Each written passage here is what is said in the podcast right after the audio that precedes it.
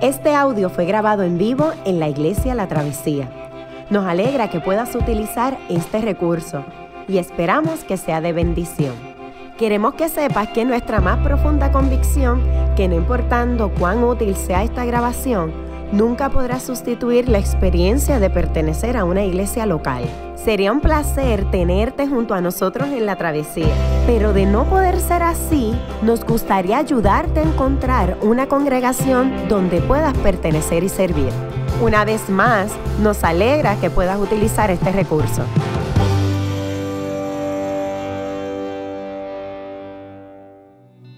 Vamos a tener la, parte de nuestro servicio donde eh, leemos las escrituras. Les invito a estar de pie. La palabra que se va a estar predicando esta mañana está en Efesios capítulo 5, versos del 1 al 21. Estamos utilizando la nueva versión internacional. Usted lo puede encontrar aquí en su boletín, en el panel del centro. Y dice la palabra del Señor de la siguiente manera. Efesios 5, versos 1 al 21. Por tanto, imiten a Dios como hijos muy amados y lleven una vida de amor así como Cristo nos amó y se entregó por nosotros como ofrenda y sacrificio fragante para Dios. Entre ustedes ni siquiera debe mencionarse la inmoralidad sexual, ni ninguna clase de impureza o de avaricia, porque eso no es propio del pueblo santo de Dios. Tampoco debe haber palabras indecentes, conversaciones necias ni chistes groseros. Todo lo cual está fuera de lugar, haya más bien acción de gracias porque pueden estar seguros de que nadie que sea avaro, es decir, idólatra, inmoral o impuro, tendrá herencia en el reino de Cristo y de Dios. Que nadie los engañe con argumentaciones vanas, porque por esto viene el castigo de Dios sobre los que viven en la desobediencia. Así que no se hagan cómplices de ellos, porque ustedes antes eran oscuridad, pero ahora son luz en el Señor. Vivan como hijos de luz el fruto de la luz consiste en toda bondad, justicia y verdad, y comprueben lo que agrada al Señor. No tengan nada que ver con las obras infructuosas de la oscuridad, sino más bien denúncienlas. Porque da vergüenza aún mencionar lo que los desobedientes hacen en secreto. Pero todo lo que la luz pone al descubierto se hace visible porque la luz es lo que hace que todo sea visible. Por eso se dice, despiértate tú que duermes, levántate de entre los muertos y te alumbrará Cristo. Así que tengan cuidado de su manera de vivir, no vivan más, no vivan como necios, sino como sabios, aprovechando al máximo cada momento oportuno, porque los días son malos. Por tanto, no sean insensatos, sino entiendan cuál es la voluntad del Señor no se emborrachen con vino que lleva al desenfreno, al contrario, sean llenos del Espíritu.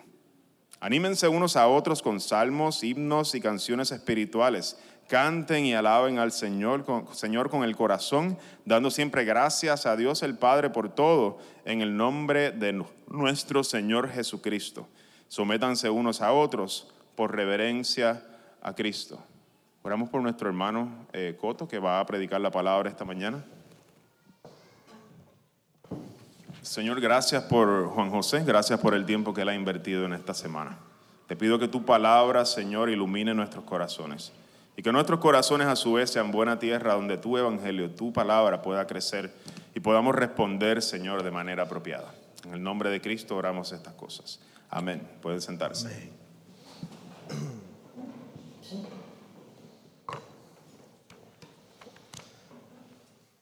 Muy buenos días a todos. Es un placer y un privilegio poder estar aquí y compartir la palabra del Señor en esta, en esta mañana.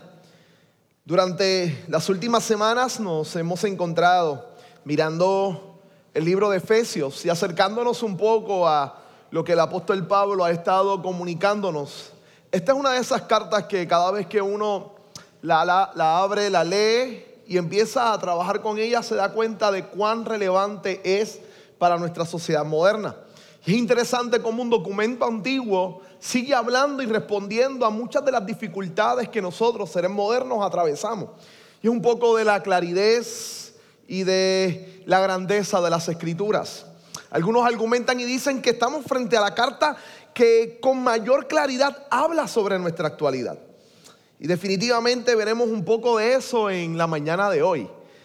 Cuando uno se acerca a una carta como esta, este, tiene que tener conciencia y tener claro en su mente de que estamos este, con un documento que se leyó en una iglesia o en varias iglesias sin pausa, sin detenerse. A diferencia de nosotros que hablamos de varios versos cada domingo, este, en el primer siglo, la iglesia que recibió esta carta la leyó toda al mismo tiempo. Así que los argumentos de Pablo se hacían un poco más obvios. Nosotros para poder hacerlos obvios hay que entrar con un poco de introducción, porque tomar un pasaje como el de la mañana de hoy y aislarlo del resto de la carta produciría un moralismo infructuoso. Pero una vez lo situamos en el argumento más amplio del apóstol Pablo, nos damos cuenta la lógica que posee en sí mismo. Pablo en los primeros capítulos nos dijo varias cosas. Número uno, que Dios nos ha amado desde antes de la fundación del mundo. Número dos, que nos escogió para que pudiéramos participar de sus riquezas, de sus bellezas, de sus bendiciones. Además de eso, empezó a enfocarse en todo lo que Dios ha logrado en Cristo Jesús para nuestro beneficio. Por eso esta serie de sermones la hemos titulado Gracia y Gratitud, porque toda la primera parte de la carta apunta a la gracia, a lo que Dios ha hecho por nosotros. Y luego el final de la carta es una respuesta. ¿Cómo respondemos a un Dios de gracia que constantemente ha estado bendiciendo nuestras vidas? Pablo dirá, respondamos con gratitud. Respondamos de una manera que esté a tono a lo grande y majestuoso de lo que Dios ha hecho con nosotros. Por eso es que entonces pasa a mencionar cómo debemos vivir. Y en los capítulos número 4 nos dice cómo debíamos vivir en la iglesia, en unidad esté siendo alimentados por los diferentes ministerios que Dios ha colocado. Luego comenzó a hablar sobre la esfera civil, cómo comportarnos en medio de esta sociedad. Y eso fue lo que tuvimos la semana pasada, la primera, la primera parte, la segunda parte, perdón, del capítulo 4. Y hoy vamos a continuar acercándonos exactamente a eso. Los domingos siguientes Pablo pasará de la sociedad civil a la familia y culminará con unas expresiones majestuosas que hacen que esta carta sea muy particular. Así que hoy nos situamos exactamente en eso y vamos a abordar el tema del camino de la fe. Ahora, ¿por qué la idea de camino? ¿Por qué la idea del camino? Voy a asumir la noción del camino porque en tres ocasiones Pablo divide estas porciones con la palabra vivan. Esa palabra vivan que Pablo va a estar utilizando constantemente es peripateo, que la traducción tal vez más directa sería caminen, caminar. Y tiene una un dinamismo bien, bien impresionante cuando utilizamos caminar.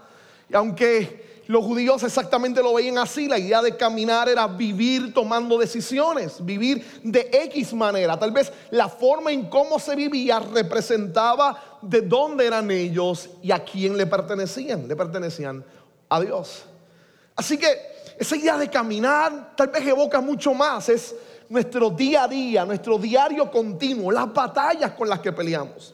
Ahora bien, pasando de eso, ¿qué tal si uno al mirar este texto, y yo espero que todos los que están aquí prestasen atención cuando se leyó? Lo tiene ahí, me gustaría que me siguiera con el texto que tiene en el boletín. Ah, lo leemos. Y tal vez muchos de ustedes sienten un poco de, de vergüenza cuando leemos un texto como este. Lo miramos si hay algunas cosas ahí que sabemos y describimos como nuestros grandes dilemas de la vida, nuestros grandes problemas, aquello con lo que luchamos constantemente. Así que algunos de ustedes podrán sentirse un poco ansiosos y desesperanzados, pensando que este es un sermón más donde van a bombardearme con cierto moralismo bíblico para exigirme que debo vivir de X manera. Otros que tal vez están explorando la fe y se han acercado a esta iglesia hoy, habrán leído y participado en la lectura del pasaje y dirán, aquí vienen los cristianos como siempre, con sus mismos arcaicos argumentos que nada tienen que ver con la sociedad actual. Sin embargo, ¿qué tal si, si bajamos nuestras vergüenzas, también nuestros argumentos si permitimos que el texto nos brinde esperanza y hable a profundo a nuestro corazón. De nuevo, tal vez cuando leemos un texto como este nos sentimos totalmente acorralados, cercados, porque podemos identificar, como les decía, algunas de las cosas con las que fallamos, algunos de los aspectos que definitivamente muestran la debilidad de nuestro carácter y hemos estado luchando con eso por años, por años y por años. Nos sentimos totalmente cercados, sin esperanza, y el texto a veces pareciera brindarnos más desaliento en medio de la batalla o la dificultad que estamos viviendo. Si es así, tengo noticias, tal vez no seas el único que ha experimentado esa sensación. Yo también, pero hay una ciudad que en un momento dado vivió exactamente la agonía de estar cercados, situados, acorralados por una gran cantidad de tiempo. En 1941, la Alemania nazi comenzó lo que se denominó la Operación Barbarroja. Parte de la misma fue el cerco de Stalingrado. Barbarroja era la operación para invadir Rusia. Hitler había avanzado en el oeste, pero quería tomar Europa del Este y quería tomar esencialmente a Rusia. Había hecho unos acuerdos con Stalin, que era el presidente ruso, pero los había violentado, así que tenía su objetivo de demostrar el poderío alemán invadiendo Rusia. Y decide en el 41 hacerlo. Invade Rusia y sobre todo le da con llegar a Stalingrado. Stalingrado es lo que hoy en día es la moderna San Petersburgo, la capital de Rusia. Y él decide que no va a utilizar de su poder armamentístico sus grandes tanques, sus grandes aviones y la impresionante fuerza este, militar que poseía, sino que deciden cercar la ciudad y su objetivo era que en 30 días el hambre y el frío acabaran con Stalingrado. Y de esa manera el entrar y barrer el lugar. Así que mandó a sus tropas élites a que cercaran Stalingrado completamente. Esta ciudad, déjame adelantarte algo, no, no solamente soportó 30 días, estuvo bajo asedio y bajo este sitio durante 876 días, casi tres años. El ejército alemán bloqueó todas las vías donde se llegaba alimento y provisión. Entonces ellos se sentían totalmente acorralados y desesperanzados. Muchas veces nos sentimos exactamente así. Sabemos que el Señor nos ama, Sabemos que Cristo nos ha salvado, pero cuando miramos nuestro caminar y nuestro proceder, sentimos esta única ansiedad de no poder progresar, de no avanzar, como si estuviésemos sitiados por nuestros enemigos y la gente alrededor esperando que fracasemos en este camino. Ellos estaban solos y decidieron hacer algo interesante. Le habían cercado todas sus salidas pero como en Rusia el invierno es largo y fuerte, cuando un lago se congeló, ellos decidieron abrir un camino. Y abrieron un camino por el cual pasarían, entrarían los suministros y sacarían de la ciudad a las mujeres y a los niños, todos los que más pudieran. Los caminos constantemente estaban amenazados por la artillería alemana y los aviones constantemente desplegaban su artillería y sus bombas durante el camino. Pero constantemente usaban el mismo camino. Ese camino era sobre el lago. Ellos movían todo su arsenal de gente y de comida por ese lago. Los rusos empezaron a llamar ese camino el camino de la vida. El camino de la vida. Nosotros nos podemos sentar, sentir cercados constantemente por todos los problemas, por todas las adversidades, inclusive por la fragilidad de nuestro carácter, pero hay algo diferente en el creyente. Y es que en medio de su aflicción o de cómo lo abruma la sociedad y, y las dificultades, Él reconoce que es un caminante, que sus pies se están moviendo por medio de un camino. Este camino no formado como en el cerco de Stalingrado por medio de un iceberg o de, o de agua congelada inestable. Este camino de la vida del cual Pablo le va a hablar a esta iglesia es un camino firme, es un camino seguro, es un camino de esperanza, es un camino por donde nos viene el alimento espiritual para seguir batallando. Un camino por donde viene la bendición de un Dios que nos ama. Ese camino de vida, Pablo nos va a decir que se camina de tres formas diferentes. En esta carta Pablo nos va a decir que ese camino de vida se camina en amor, se camina en luz y se camina en sabiduría. Estos tres elementos son gráficos en algunas de las novelas que se han hecho o han escrito o de las memorias que se tienen del cerco de Stalingrado. Durante casi 900 días tú tenías que vivir en amor.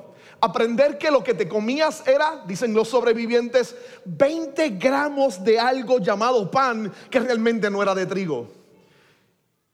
Y un vaso de vodka era lo único que le daban para el frío.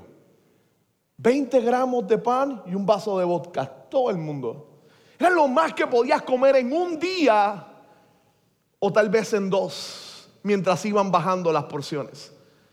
Pero en medio de esa aflicción tenías que aprender a amar y a darte cuenta que no todo era para ti. Tenías que compartir con el que estaba a tu lado. Tenías que aprender a conducirte de manera clara porque si no acabarían contigo en una ciudad llena de hambre. Tendrías que aprender a vivir de manera directa y diferente.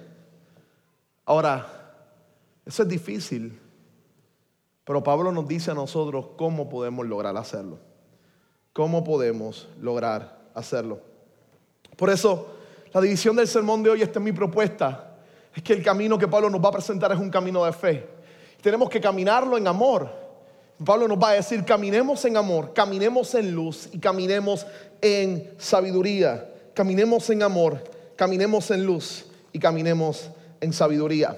Lo primero que comienza Pablo es hablar el la fundamento de este caminar, el amor. Es el fundamento obvio del proceso de caminar, de aquellos que desean ser diferentes y, distintos, aquellos que pueden vivir una vida este, distinta y son los que caminan en amor. Efesios 5, del 1 al 17. Mira los primeros versos este, de este texto. Por tanto, imiten a Dios como hijos muy amados y lleven una vida de amor. Así como Cristo nos amó y se entregó por nosotros como ofrenda y sacrificio fragante para Dios.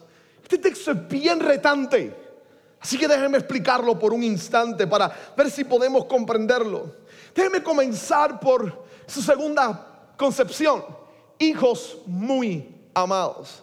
Hijos muy amados. Interesante porque la palabra que utiliza para hijo la aprendí con Yamil en estos meses. Es tecnón. Hay varias palabras para hablar de niños o para hijos. Huios sería la que se utilizaría, pero tecnón implica un poco más de relación. Así que el texto ya de esa que está estableciendo una relación. Vivan como hijos que son amados. Déjenme volverla a repetir. Vivan como hijos que son amados. Antes de Pablo decir cómo debemos vivir, el fundamento de poder hacerlo es saber que somos hijos amados. Ahora, esto es algo que nosotros tenemos que trabajar solamente un poco. Porque Pablo nos acaba de decir al principio de esta carta que el amor de Dios no comenzó ayer, no comenzó hace un mes, no comenzó hace una semana, no comenzó hace un año, no comenzó hace dos años. El amor de Dios no comenzó cuando tú conociste a Dios. El amor de Dios comenzó antes que tú nacieras. Eh, esto es algo que las palabras tal vez son, no, no nos alcanzan para poder explicarlo bien. Dios te amó desde antes de que tú nacieras. Todas tus fallas, todos tus errores, todas, como dicen en mi barrio, tus metidas de pata, Dios las conocía de antemano y con todo y con eso, Él te amó. Él te amó. Nosotros vivimos en la confianza de que Dios nos ama. De nuevo, esto es difícil de expresar, así que mi invitación es a vivirlo.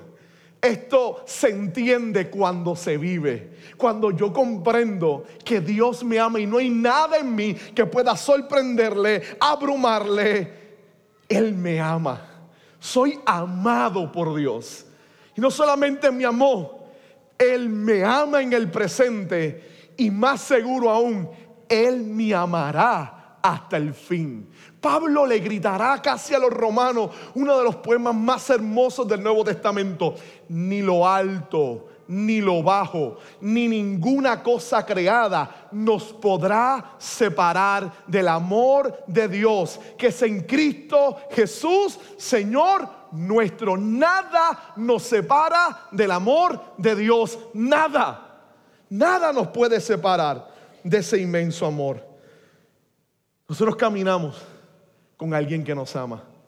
Y eso es totalmente esperanzador. Lo segundo que llama entonces es que como Él nos ama, hay un llamado entonces a imitar a Dios. A imitar a Dios. Me han pasado dos cosas esta semana increíbles. La primera es que estaba en mi casa, entonces estoy hablando con mi esposa en la sala y decido colocarme sobre la pared. Y mi movimiento es tal vez este, me coloco así mientras estoy hablando con ella. Y mientras hablo con ella, mi nena mayor, Génesis, se pone exactamente al frente, pone su manita en la pared y se para de la misma forma. Mi orgullo de padre rápido me hace mirar a mi esposa y decirle, eh, estás viendo, no? A quien imites a mí. Es intuitivo, es normal. Nuestros hijos se sienten amados. Por lo tanto, empiezan a copiar nuestra forma de ser. Eso también es peligroso, pero Ronnie hablará de eso en unos domingos, no lo haré yo. La intención es que podemos imitar porque nos sentimos amados, porque él nos ama y nos brinda la confianza para poder imitarle y fracasar en el intento, pero hacerlo y saber que Él nos empodera, nos capacita para que nuestro proceso de imitarle sea excelente. Lo otro es que también está imitando mis cosas no tan virtuosas. ¿no? Hoy la mandaron a buscar algo, fue a buscarlo, lo tenía en la mano y después no sabía dónde lo había puesto. Si usted pasa conmigo un día, sabrá que eso me pasa más de tres veces al día. ¿no? En eso yo y Jules somos muy semejantes. Aquellos que conocen a Jules saben, somos muy semejantes en eso. Las llaves se nos pierden siempre. La palabra que Pablo va a utilizar para imitar es una palabra sumamente atractiva. Este, mimetai es una palabra que Aristóteles utilizaba para el teatro. Así que la palabra imitar tiene que ver con actuar, con desempeñar un rol, con ser actores. ¿Actores de qué? Actores del drama de salvación. ¿Y a quién vamos a imitar? Al actor principal, a Cristo, el que lleva la narrativa. Actuamos o imitamos a Dios porque Dios se nos ha revelado en Cristo Jesús y la implicación de imitarle. Pero ¿cómo logramos imitar a Dios o a Cristo? ¿Es posible eso? Se escucha bien difícil. Así que tuve, que preguntarle a uno de mis actores preferidos, Denzel Washington. Este, para mí tal vez uno de los mejores. De todos los tiempos soy súper fan de Denzel Washington por varias razones. Él puede hacer cualquier tipo de película y yo creo que le queda bien de malo, de bueno, melancólico, matón, superhéroe, lo que sea, y le sale bien. Hay una película en particular donde dos, pero una de ellas, donde él hizo algo sumamente interesante. En American Cancer él iba a presentar el rol de un narcotraficante de Estados Unidos, de un narcotraficante de Estados Unidos. Él no quería hacer el papel porque sentía que iba a estar emulando y por su popularidad iba a estar exaltando el rol de un individuo como ese. Pero después decidió tomar el reto de hacerlo. Y estuvo meses completos encerrado en un cuarto en prisión con este individuo que estaba vivo y estaba preso, haciéndole preguntas, entrevistándole conociéndole. Dicen los productores que se levantaba en la mañana, salía corriendo hacia allá y se entrevistaba con él y estaba hasta tarde en la noche dialogando con el individuo. Y hablaba y dialogaba, lo observaba, anotaba. Y luego entonces tuvo una de sus presentaciones magistrales en la pantalla grande. La idea es que él entendía y decía, si tú quieres desarrollar bien tu capacidad de actor, tienes que conocer al personaje que vas a representar. Tienes que indagarlo, investigarlo, acercarte, conocerle, ver y tratar de entender cómo piensa, cómo actúa, cómo él se observa, cómo él se ve. Es una gran imagen para comprender lo que Pablo nos quiere decir imiten a Cristo. No hay otra forma, pero es que anteriormente en, lo, en el capítulo 4, en los últimos versos, Él nos dice que nosotros nos han dado a conocer a Cristo. Conocemos a Jesús. Así que nuestro rol es pasar tiempo con Él, investigar a Jesús, hablar con Jesús, preguntarle a Jesús, leer acerca de Jesús. Es saber que esta palabra nos muestra cómo es Él, quién es Él, qué quiere Él y a través de ella podemos entonces tener una idea de cómo imitar a Cristo. No hay otra manera, nos diría desde Washington, de poder hacer un buen rol sobre imitación de Cristo si no es relacionándonos con la persona que deseamos imitar. Es relacionarnos con Él, es acercarnos constantemente a Él. Es hacerlo de la manera en como Él va a decir. Porque Cristo amó, nos amó y se entregó por nosotros como ofrenda y sacrificio fragante para Dios. Así que Pablo nos dice, miren, es que le amamos con todo nuestro corazón y por eso es exactamente que debemos imitarle, pero sobre todo porque Él nos amó a nosotros. Ahora entonces pasa después de eso a decirnos como Él nos ama. Entonces ustedes ni siquiera deben mencionarse lo siguiente la inmoralidad sexual, ninguna clase de impurencia o de avaricia, porque eso no es propio del pueblo santo de Dios, tampoco debe haber palabras indecentes, conversaciones necias, ni chistes groseros, todo lo cual está fuera de lugar. De repente uno mira este pasaje de nuevo y si lo tomamos solo abruma definitivamente. Pero el asunto es apuntar a que con libertad podemos aventurarnos a vivir de esa manera porque caminamos como hijos amados de Dios. Como hijos amados de Dios. Y ese amor nos permite poder explorar esta realidad. Hablar siempre de un tema como este suena un tanto difícil y retante, ¿no? Cuando abordamos este tema, muy pronto sentimos la vergüenza de cubrir nuestro ser debido a que es una realidad con la cual enfrentamos constantemente. El tema del sexo sigue siendo un gran problema para la iglesia. Tal vez la iglesia ha sido culpable de no abordar este tema como corresponde. Mucho de esto es nuestra culpa, solo por desplegarlo como cierto moralismo desinformado. De una parte, constantemente pareciéramos que dijéramos no, no, no al sexo. Sin embargo, cuando miramos la escritura es todo lo contrario. El sexo es bueno, y es parte de los regalos que el Dios de gloria, el Señor, le ha dado a la humanidad para su deleite. Parte del regalo que Dios nos ha dado como seres humanos. El problema entonces con nuestra sociedad es que la caída ha desvirtuado la belleza y el propósito del sexo. Lo ha desvirtuado. Recientemente leía un libro excelente de Jonathan Grant. Y él hace algo bien increíble hablando sobre cómo se ha desvirtuado la realidad de, del sexo en nuestra sociedad. Él apunta a decirnos que todo este oleaje que hay sobre libertad sexual responde esencialmente a, a, una serie de aspectos que nuestra sociedad desea. Y él lo divide en tres caminos. Dicho sea de paso, lo divide en tres caminos. El primer camino que él apunta a que la gente toma de manera virtuosa con relación al sexo es lo que él llama el camino dirigido de alguna manera por el pragmatismo del camino del utilitarismo. En el camino del utilitarismo él dice que el mundo concibe la sexualidad como un campo de competencia, donde lo que se busca es el placer personal y los propios intereses a costa de lo que sea. Y es real, algunas personas ven la sexualidad simplemente como una competencia que define cuán grande, cuán seguro estoy de mí mismo. Eso es proceso de, virtualización de lo que es el sexo en la escritura. El otro lado él lo llama el camino del expresivismo. Y es el que dirige la búsqueda a una libertad más genuina, a querer ser yo. Y en los pasajes anteriores, Pablo ha dicho, no, es que el ser humano procura abiertamente desear alcanzar ese ser genuino propio y lo que encuentra es dolor, frustración, adversidad, dificultad, atenta para lo que Dios lo creó y lo formó.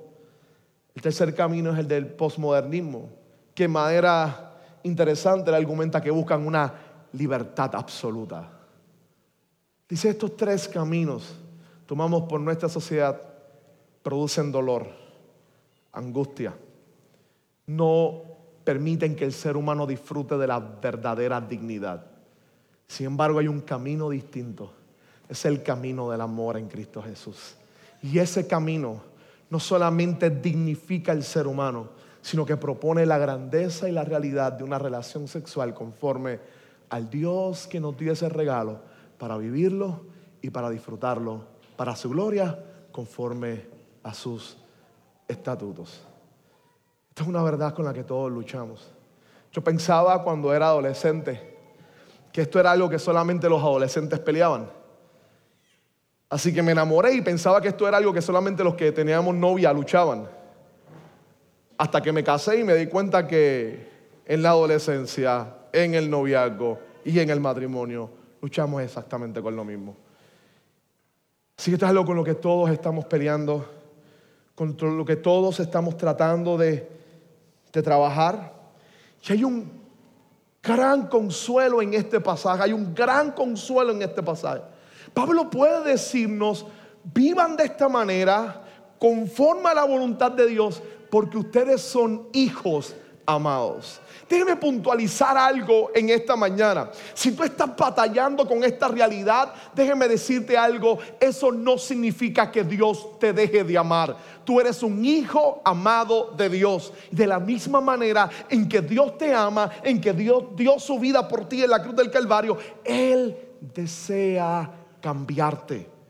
Desea transformarte y que puedas vivir y experimentar la plenitud de la vida sexual conforme a su diseño y a su voluntad. Y créeme, ese camino es mejor que cualquier otro camino. Porque a diferencia de un camino de competencia, de dolor y de problemas, es un camino de amor y de dignidad en Cristo Jesús. Ese camino es mejor. Pablo entonces apunta no solamente a eso, sino también a la idea del hablar, del comunicarnos, de, hablar con otras personas. Si él dice ahí algo como que este, eviten estar hablando de manera que avergüencen a otros. Sí, la intencionalidad del texto no son chistes que, que aunque hay chistes que, y hay chistes que.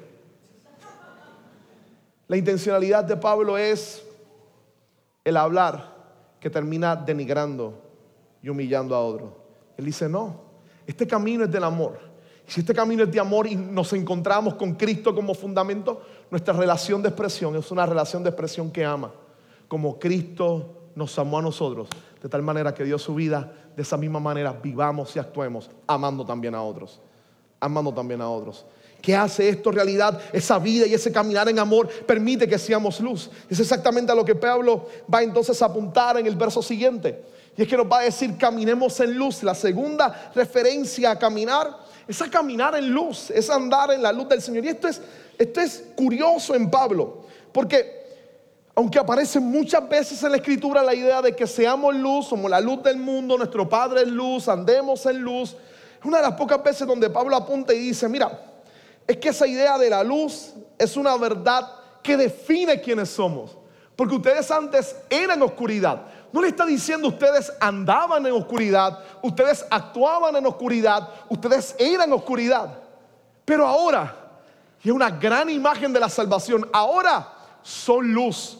No es que actúan en la luz, no es que caminan en la luz solamente, es que son luz. Dios los ha convertido en luz en medio de las tinieblas. Es una realidad ontológica de nuestro ser. Somos luz. Y eso para Pablo hace que nosotros veamos y seamos diferentes en el mundo. Vivan como hijos de luz. El fruto de la luz consiste en toda bondad, justicia y verdad. Comprueben lo que agrada al Señor. Pablo entonces nos dice que vivir en luz implica una nueva realidad, una nueva realidad. Es el hecho de cómo Dios está a través de nosotros cambiando todas las cosas. Somos luz que dispersa las tinieblas. Por eso Pablo nos invita, ya que somos luz, ya que estamos en la esfera de la luz, ¿qué tal si actuamos en bondad? Actuamos en justicia y actuamos en verdad. Seamos bondadosos, seamos rectos con los demás. Vivamos en la verdad de Dios. Vivamos en la verdad de Dios. Y luego entonces nos pide que, que expongamos las tinieblas, pero antes de exponer las tinieblas nos pide que probemos a Dios. Y la idea de probarlo no es ponerlo a prueba, es que catemos cuál es la voluntad de Dios, nos volvamos catadores de Dios. Gente que prueba cuál es la voluntad de Dios. Que la escritura se convierta en la luz que nos permite ver cuál es la voluntad de Él y que cada acto procuremos que sea conforme a la voluntad de Dios. Que tratemos de vivir de esa manera, sabiendo que Dios nos ayuda exactamente a poder hacerlo. Este miércoles estábamos hablando en la clase de Hechos, en los estudios bíblicos, estábamos mirando la vida del apóstol Pablo. Y una de las cosas que llama mucho la atención cuando uno toma lo dramático de la del libro de Hechos, eh, perdón, del libro de Hechos, de Lucas en el libro de Hechos, es que de repente nosotros vemos a Esteban, un gran hombre de Dios. De repente es asesinado. Y los que están asesinando a Esteban tiran su ropa, sus mantos, sobre los pies de un muchacho llamado Saulo. La narrativa posterior nos va a decir que ese Saulo se convierte en Pablo, el gran predicador de la iglesia. Y es imposible no imaginar el impacto mental de esta muerte en la vida de Pablo. Y es exactamente tal vez a donde va a apuntar el apóstol Pablo aquí. Es que Esteban es luz en ese momento. Inclusive Lucas nos reíte y nos dice que cuando va a empezar a hablar, su rostro era como de ángel, brillaba. Él es luz, pero Pablo en ese momento es tinieblas. Está como Saulo, lleno de tinieblas. Y la luz de Esteban lo molesta, expone sus acciones, las expone públicamente. Pero esa luz termina venciendo las tinieblas y Pablo termina rindiéndose a los pies del Señor. Nuestra mejor arma en medio de una sociedad convulsiva que se levanta a veces contra nosotros, no es nuestra apología, no es nuestra capacidad de proyectar razón al mundo. Nuestra mejor alma es ser la iglesia que Dios ha soñado y ha deseado. Yo creo firmemente que si vivimos como iglesia y somos iglesia, este mundo se dará cuenta de lo diferente, de lo esperanzador, de lo majestuoso que es ser la iglesia del Señor Jesucristo. El teólogo reformado Karl Barth dirá en una de sus clases, le decía a sus estudiantes, aspirantes al pastorado, le decía que el domingo suceda algo en la iglesia y todo el mundo lo sabrá. El carpintero si quiere colaborar en la sociedad debe ser carpintero. Que no sea médico ni electricista, porque si es médico o electricista algo puede suceder. La iglesia, si quiere cambiar al mundo, debe ser iglesia. Seamos iglesia, amemos esta sociedad, seamos luz en las tinieblas y este mundo se dará cuenta de cuán glorioso y majestuoso es nuestro Señor Jesucristo, el Señor de la iglesia, el Señor de la iglesia. Pueblo pasa esa parte de caminar en luz de aprontarnos, presentarnos cómo, cómo debemos hacerlo para su, último, su última expresión. Caminemos en sabiduría caminemos en sabiduría. Y esta parte es, es bien acogedora porque Pablo nos mira y nos dice, aprovechen bien el tiempo, llénense del Espíritu y conviértase en un pueblo que adora. Déjeme cerrar hoy el sermón con estos tres aspectos que se desprenden de esta parte. Número uno, aprovechemos bien el tiempo. Disfrutemos del tiempo que Dios nos ha dado, del valor de la vida, para vivir conforme a la voluntad del Señor. Pero ¿cómo se disfruta bien el tiempo? ¿Cómo se aprovecha concretamente bien el tiempo? ¿Cómo podemos ser luz? ¿Cómo podemos vencer las tentaciones? ¿Cómo podemos vencer las aflicciones? ¿Cómo? Pablo lo dice, llénense del Espíritu Santo de Dios. Llénense del Espíritu Santo. ¿Saben qué? Tal vez esta sea la parte más pentecostal que voy a decir aquí hoy. Pero no hay otra opción. No hay otra opción. Hay una gran realidad en nuestra vida que tal vez uno de los mejores que le articuló fue Juan Calvino en instituciones, el teólogo reformado que más habló del Espíritu Santo. No hay otra manera para poder vivir, para poder seguir caminando, que ser lleno de la presencia del Espíritu Santo de Dios.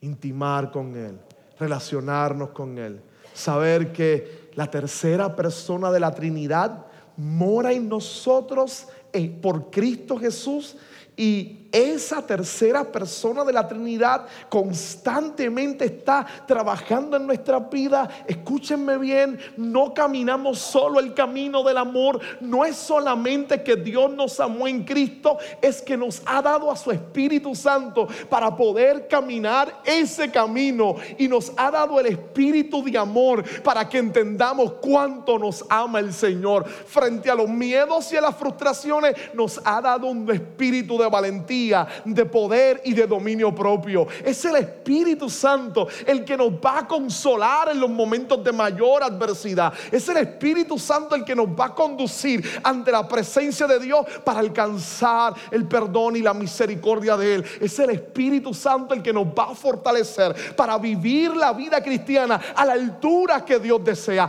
Esto no proviene de nosotros. Este es el regalo de Dios a nuestra vida. Es el Espíritu Santo dado para poder vivir conforme a la voluntad del Señor. Sus últimas palabras con las que cierra, gracias a la presencia del Espíritu Santo, es que Pablo le dice a esta iglesia, escuchen bien, anímense unos a otros con salmos, himnos y canciones espirituales. Canten y alaben al Señor con el corazón, dando siempre gracias a Dios, el Padre por todo, en el nombre de nuestro Señor Jesucristo. ¿Cómo podemos vivir de esa manera si nos sentimos así acorralados, asediados?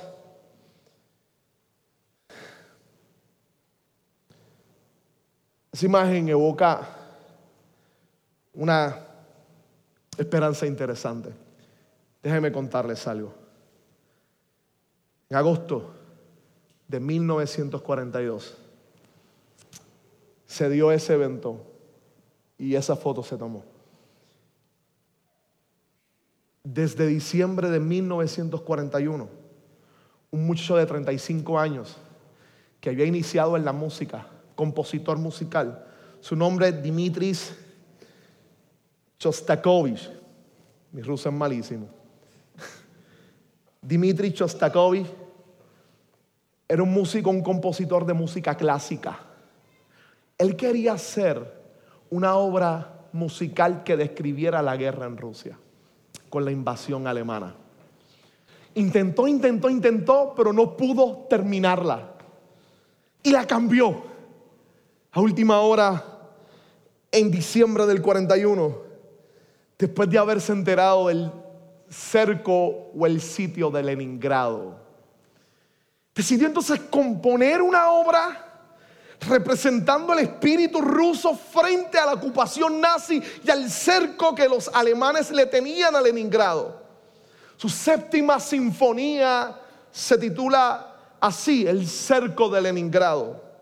Él condujo o escribió esta sinfonía, comenzando con un alegrato, una capacidad de que la voz esté, el tempo bastante alta, que suene alegría, y luego va bajando a un moderato, a un adagio, se vuelve casi tenue donde usted no escucha la música.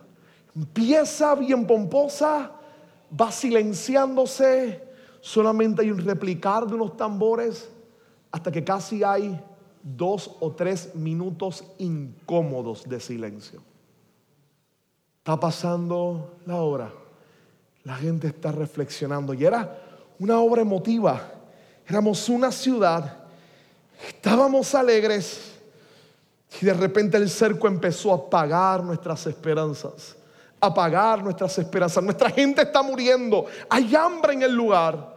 Termina con un alegro, empieza a subir nuevamente las tonas musicales, empiezan todos los instrumentos nuevamente a, colocarse y termina con una algarabía y una especie de fiesta brindando esperanza. Y era la manera de él decirle a todos los habitantes de Stalingrado, aunque nos sentimos que estamos muriendo, no desfallezcan, no se fatiguen, no, no, no pierdan la esperanza. Hay esperanza al final de este proceso. Llama la atención que después de hacerla, Varios aviones penetraron el espacio aéreo alemán y tiraron las partituras en Stalingrado. Tiraron las partituras en Stalingrado. La gente las agarró y se la pasaron a la Sinfónica de Stalingrado. Una noche, el 9 de agosto de 1942, toda la ciudad empezó a darse cita o a prender sus radios para escuchar el concierto de la séptima sinfonía de Dmitri Shostakovich en el lugar principal de música, el teatro de Stalingrado. Él empezó a tocarla y la gente en las casas la estaba escuchando. Empezaron a transmitirla y toda Rusia empezó a escucharla.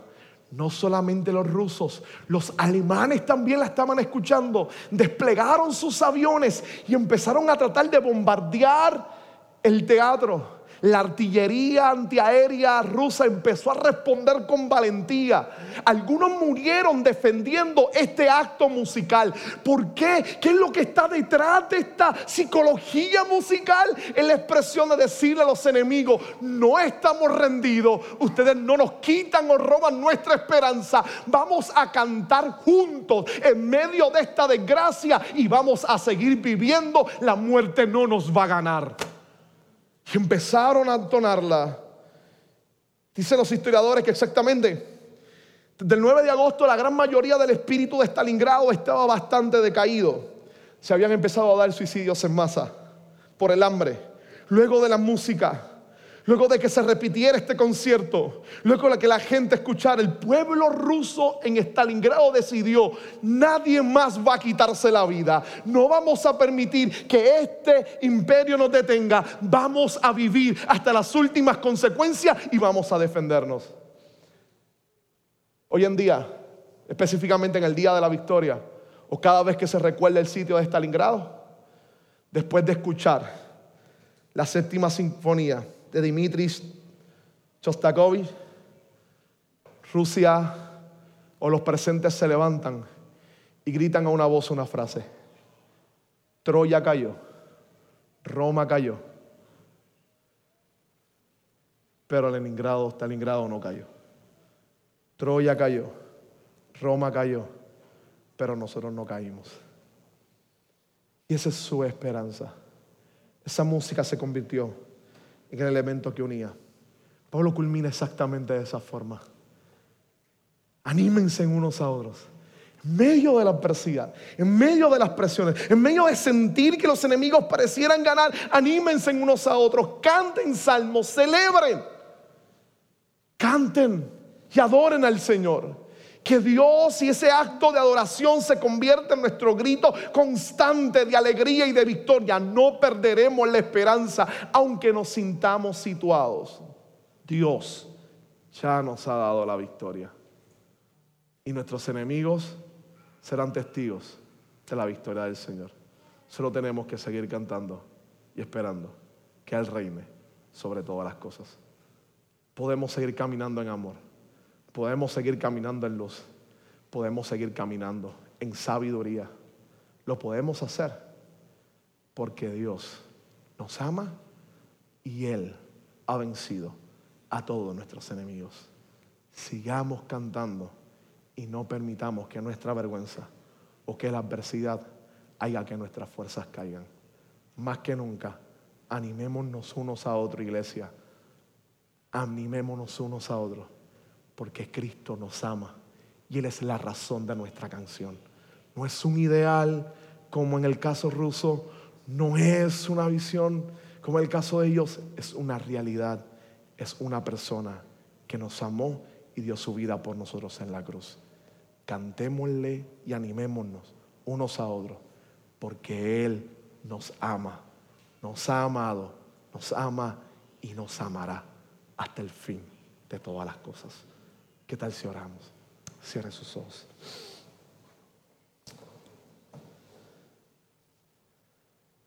Señor,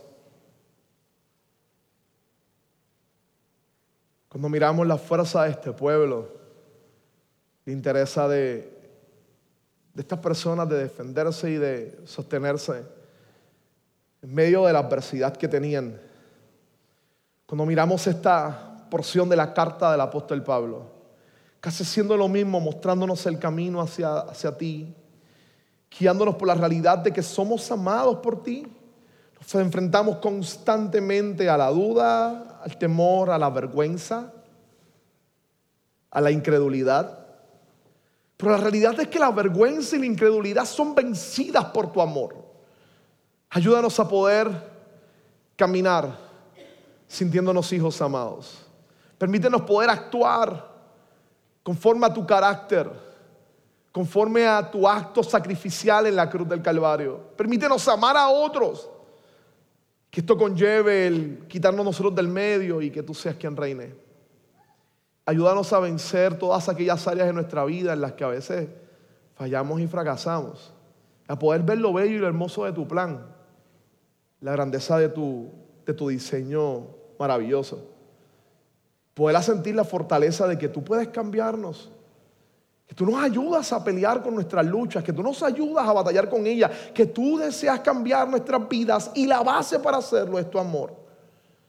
Que eso permita que podamos vivir a esa altura, caminando en la luz, buscando siempre tu voluntad, siendo llenos de tu espíritu y cantando en medio de la adversidad, cantándote a ti, al Rey que reina por los siglos de los siglos.